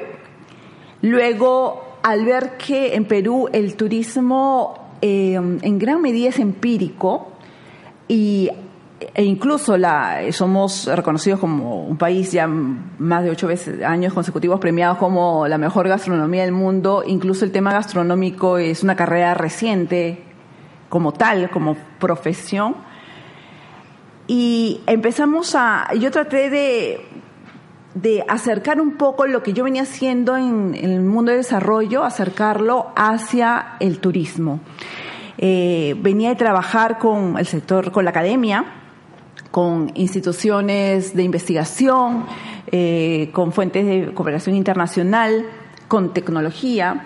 Y si así eso se puede acercar al turismo, se puede hacer muchas cosas más. Empecé a formar eh, una iniciativa que ni siquiera era una empresa, sino amigos, eh, eh, consultores con mucha experiencia, que sí les interesaba trabajar y hacer algo por el turismo. Entonces empezamos a brindar algunos servicios, ya nos iban buscando, solicitando desde cosas relacionadas con marketing digital hasta asesoramiento para desarrollo de proyectos y formamos como que el estudio, ¿no? Place OK Estudio. Y ahora con el financiamiento de Turismo Emprende, Place OK Travel, que se va, va a ser un tour operador.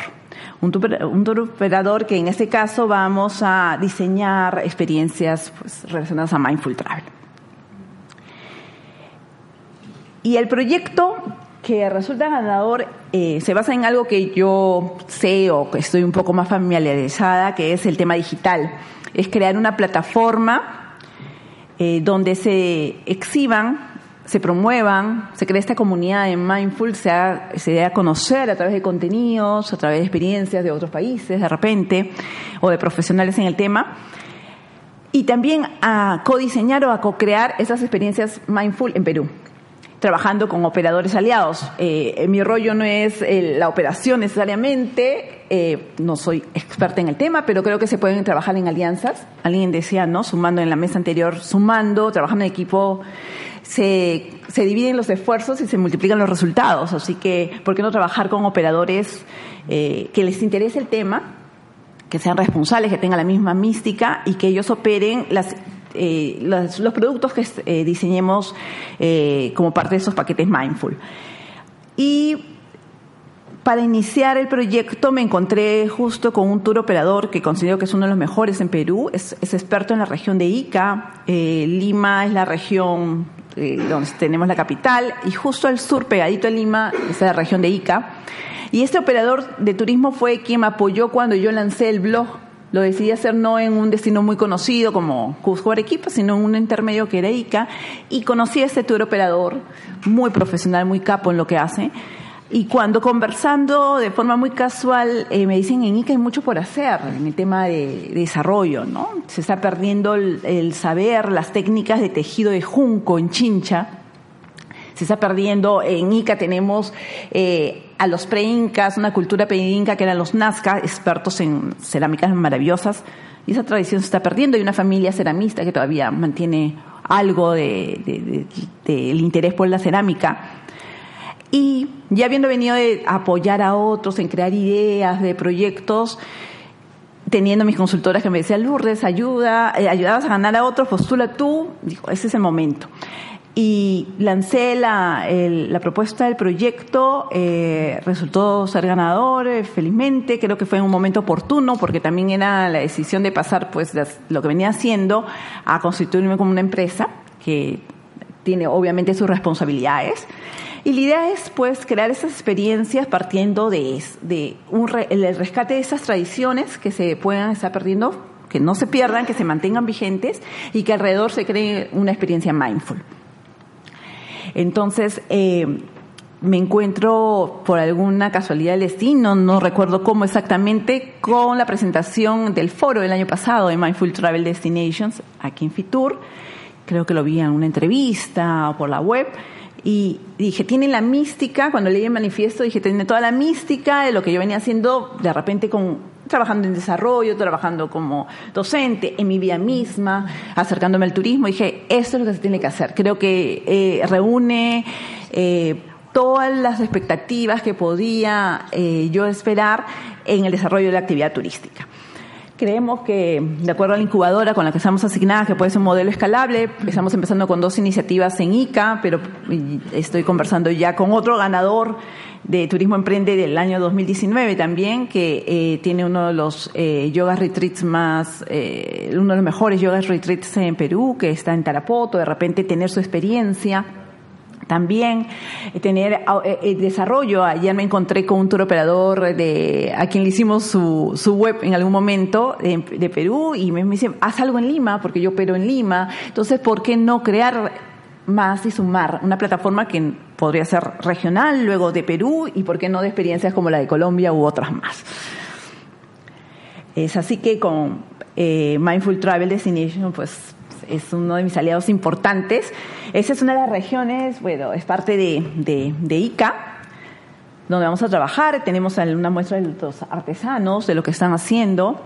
Este es el tejido de junco que se trabaja en la región. Y la idea es revalorizar esos saberes ancestrales, ese conocimiento popular y contribuir a mejorar la calidad de vida a través de experiencias transformadoras, de calidad de vida de la población local y de los visitantes. Los aliados, pues importantes, obviamente Bougainville Tours, quien ha creído en esa apuesta de hacer algo, de hacer algo novedoso. Ellos son tour operadores y también tienen una agencia de viajes, entonces por allí que podemos trabajar con ellos de la mano. Y con Mindful Travel, pues cuando los convoqué y agradezco mucho a Jimmy que confió en, en, en esto, eh, es parte de empoderarme, de capacitarme, de conocer más sobre mindful, de tratar, tratar de establecer unos lineamientos para que cuando me acerque con el operador o con el hotel o con el, restaurante que quiera involucrarse en el proyecto, saber, ¿no? Pasar el check y ver si se está cumpliendo lo que esperamos, si estamos todos sintonizados y hablando de un mismo idioma, para poder replicar y, y multiplicar esas experiencias. Este es parte del equipo de Bougainville Tours.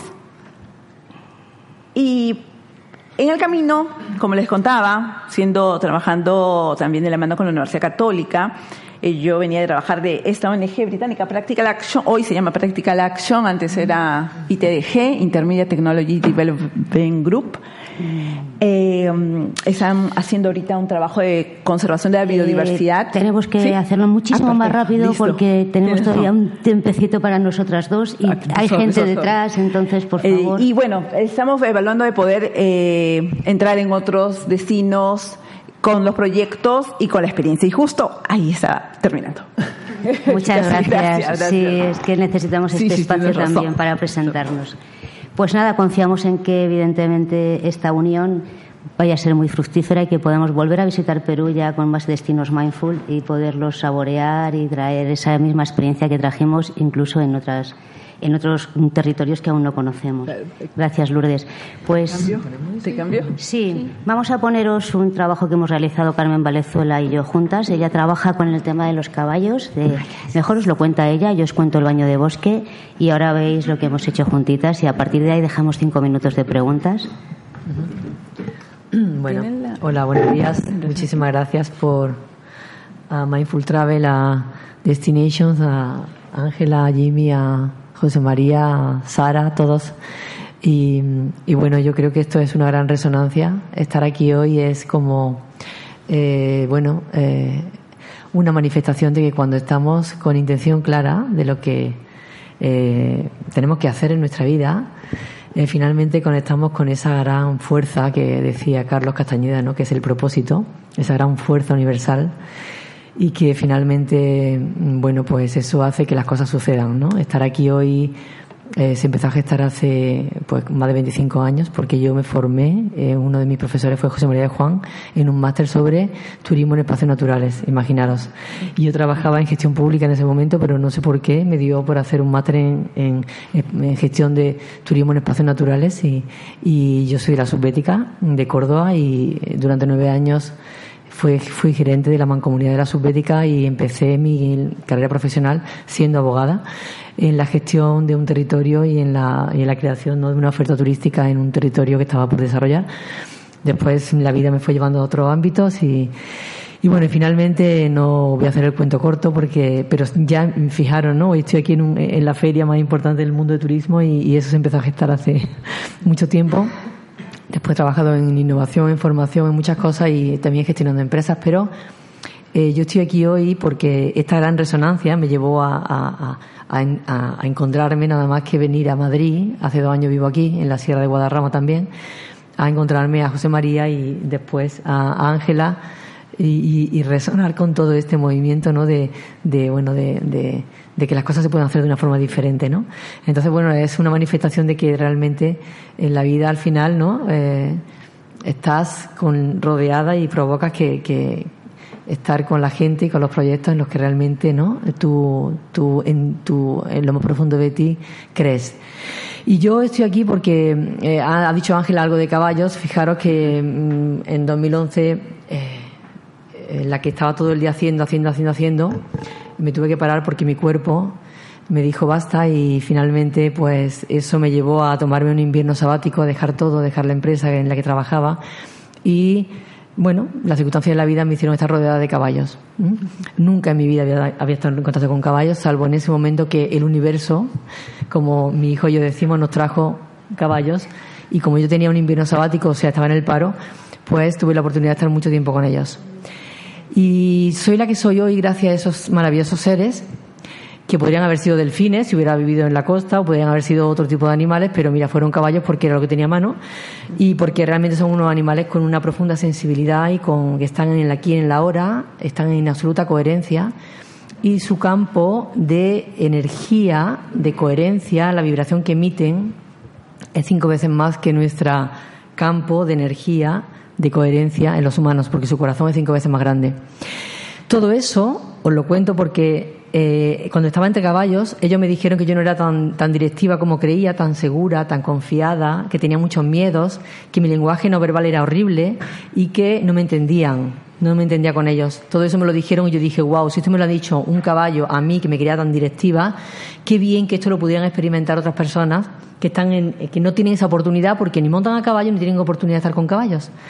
Eh, al menos de donde yo vengo, el caballo es un símbolo como de élite, como de, de, que es caro, como que tratar con caballo es algo caro.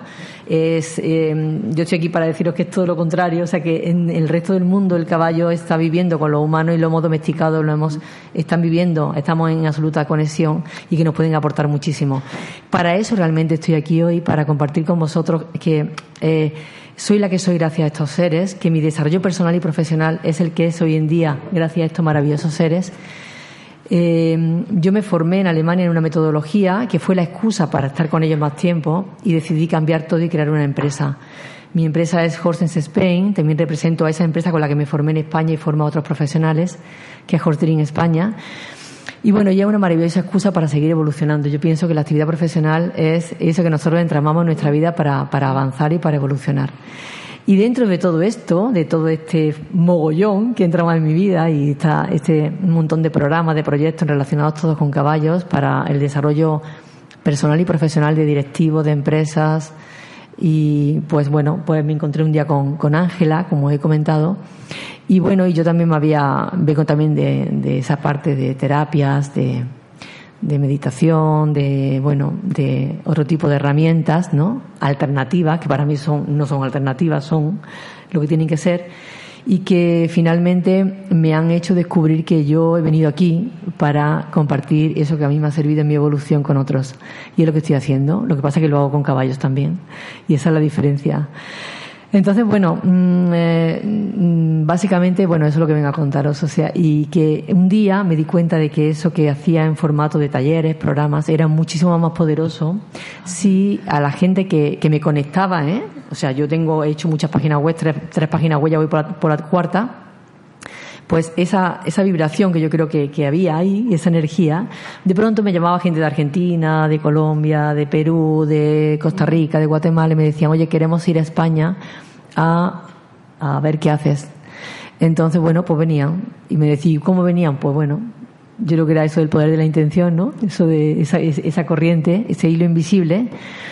Y, y, bueno, y eso es lo que finalmente estoy haciendo ahora, que me encanta, que es recibir a personas, organizar experiencias como retiros conscientes en lugares maravillosos. En la subbética tenemos que hablar porque yo ahora mismo trabajo en, un, en una casa preciosa en Carcahuey, porque la dueña también es, ha creado un espacio consciente, con lo cual allí es donde alojo a mis clientes que vienen, integrando pues actividades con caballos por la mañana, y por la tarde actividades de desarrollo evolutivo, turismo, eh, comida ecológica, todo eso, ¿no? Conexión con la población y demás. Y bueno, y ahora también he empezado a hacerlo en Galicia por diferentes circunstancias, al lado del mar. también en una casa maravillosa. Y, y bueno, y así estamos. Eh, en este camino no, me encontré con Ángela y yo creo que eso ya lo puede hablar ella, ¿no? Y muchas gracias. Eh, bueno, decidimos que ya que los caballos estaban en libertad con los que ella trabaja y yo realizo, tengo una bonita conexión con la naturaleza porque de hecho recolecto plantas medicinales para luego elaborar cosmética natural junto con otras dos eh, amigas empresarias que estamos en el mismo proyecto, pues pensamos que por qué no organizar algo en conjunto que fuera conocer ir al, al, bosque, respirar en el bosque, hacer una buena meditación, tomar conciencia de las diferentes vidas que hay, que, de las que no vemos, porque a los pájaros les oímos, por lo menos, pero toda la energía que hay dentro de la tierra la puedes sentir a través de una respiración o una meditación, pero no se ve. Eh, hacer una práctica de bueno, un automasaje, despertar un poco el cuerpo, conectarte con la energía de los chakras, que al fin y al cabo están relacionados con los elementos, que están también en la naturaleza, igual que en nuestro interior. Eh, y agradecer un poco la vida que hay, más allá de nuestra vida física, sino todo lo que hay que nos rodea.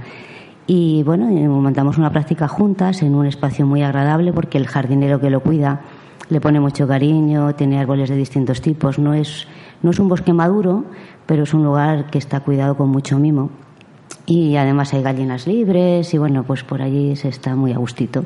Está en las afueras, en Soto del Real, con lo cual no hay el follón de los pueblos, ni tan siquiera de los pueblos, ¿no? Ahí puedes respirar el aire frío, aquel día era muy frío y era un día muy limpio también, entonces fue una experiencia muy bonita, primero hacer esa conexión entre todos, de todo el equipo, que éramos unos 12 o por ahí, y después un trabajo que, realizó ya Carmen eh, por parejas y con conexión individual antes de entrar al territorio de los caballos para entrar en ese terreno con respeto, porque son unos seres vivos que se merecen respeto. Y la, el resultado fue muy emocionante porque al final hicimos un grupo, o sea, perdón, el grupo se abrazó y los caballos se acercaron a vernos y querían entrar dentro, de dentro del grupo, ¿no? Y fue muy, muy bonito. Ahí cada uno veíamos y teníamos miedo a conectar con el caballo, si nos parecía muy grande, si nos apetecía acariciar. En fin, fue una experiencia muy, muy reveladora de en qué punto estábamos. Y después, pues, eh, nos llevamos unos dulces naturales ecológicos y una infusión y compartimos la experiencia. Fue muy bonito. Os podemos poner Sí, pues ahora un poquito las fotos de lo que hay. Y mientras lo hacemos, si tenéis alguna pregunta, pues es el momento. Una cosita solo.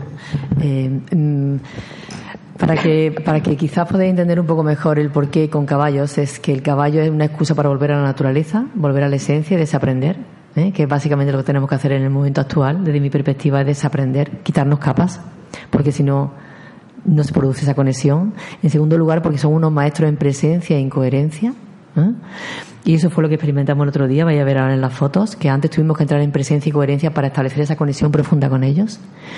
Y en tercer lugar, porque los caballos nos muestran como en un espejo quiénes somos y qué áreas de nuestra vida tenemos que mejorar, tenemos que cambiar para, para ser mejores personas. Entonces, un poco esos son los tres, ¿no? Las tres cosas. Y, y eso es un poco la explicación de, del por qué elegí yo en este caso, o me eligieron ellos. El caballo no lo usamos como una herramienta para llevarlo de un lado para otro. Trabajamos con caballos en libertad, con manadas. En Subética trabajo en la nava de la Sierra de Cabra con la ganadería de Camacho Benítez, con la manada de yeguas en libertad. Y no son usados, sino que son realmente son los facilitadores de la actividad. En este caso, nosotras, yo, como humana, lo que hago es un poco de conexión entre el humano y el caballo para interpretar, ¿eh? para lanzar preguntas y para que se produzca esa conexión. Así que bueno, eh, pongo, ¿puedo poner antes lo de los testimonios un momento o eso o no? ¿Qué tiempo tenemos? ¿Cómo vamos? ¿Sí? Nada, ¿vale? Sí, bueno, pues eh, vamos a poner estas imágenes. Muy cortito, ¿eh? son, cinco, son cinco segundos. A ver, claro. está? ¿Está por aquí? Si alguien tiene alguna pregunta, es el momento adecuado porque después entra el siguiente foro, o sea, la siguiente mesa redonda. ¿No tenéis ninguna curiosidad? No lo puedo creer. ¿Alguien tiene por ahí algo que quiere? Cuéntanos.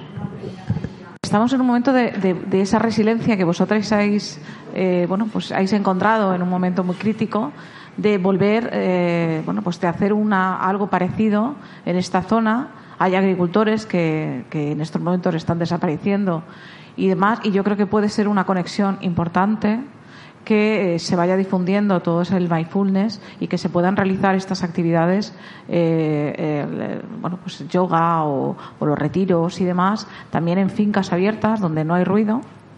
El ruido prácticamente es, es, cero, es el de los pájaros que aparecen por ahí. Y que comencemos a también mm, amar lo que tenemos, que es el producto que sale de la tierra, es el aire que se respira.